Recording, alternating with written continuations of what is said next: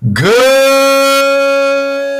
morning, everyone, and thank you for listening to Truly English Podcast by Matthew. Today is season 3, episode 59. Today is temporada 3, episodio 59. Today is the 17th day of January 2022. Hoy es 17 de enero 2022, and today is Monday.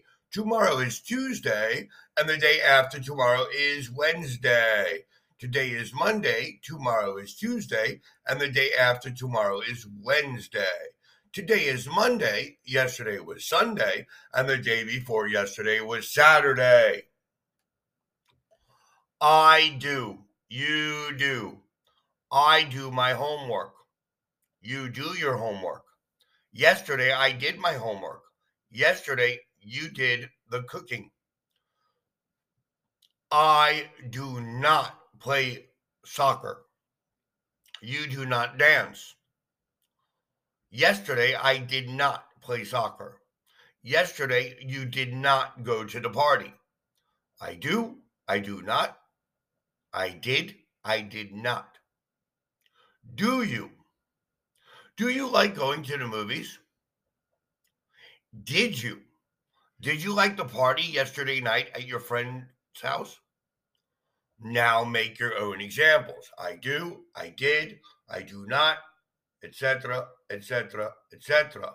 The more examples you can make, the easier it will be to remember. Remember today, tomorrow, the day after tomorrow, today, yesterday, and the day before yesterday. The more examples, the easier. Today, we're going to talk about questions part two. Do you know where? He asked me where. Do you know where? I don't know why. Could you tell me what? We say, Where has Tom gone? But do you know where Tom has gone? Not has Tom gone. When the question, Where has Tom gone?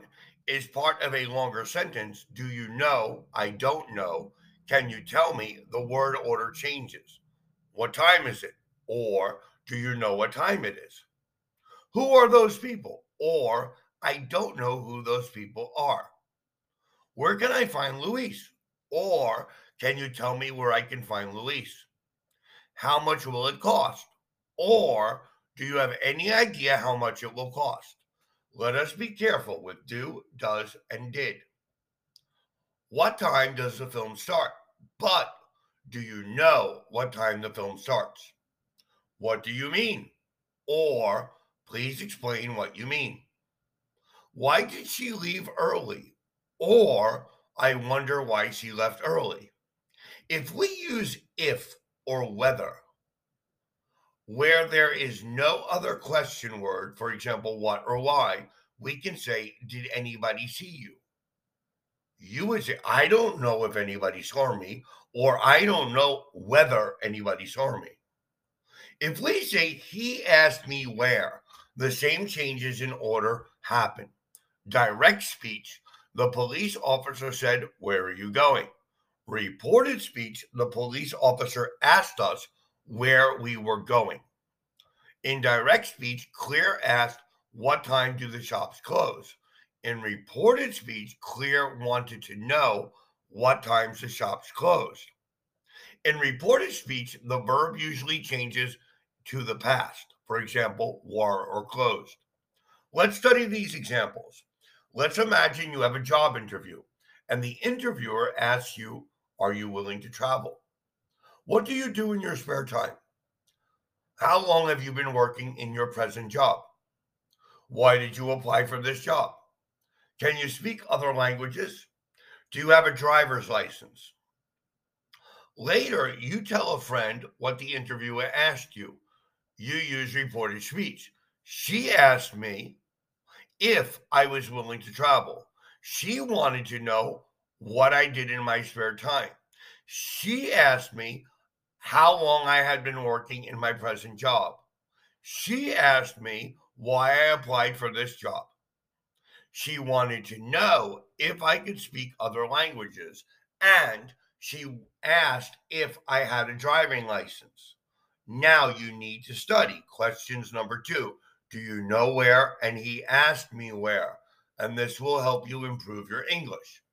Please remember to send us any comments and any requests to info at trulyenglish.com.mx, to our Instagram, Facebook, Twitter accounts, or of course here in Anchor Podcast.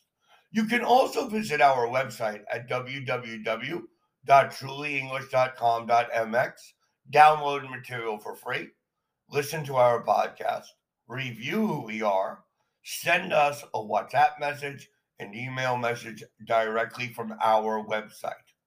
Thank you for listening today and have a wonderful Monday. Have a wonderful week. And please remember peace and love to everybody. Study, study, study, and then study more. Thank you.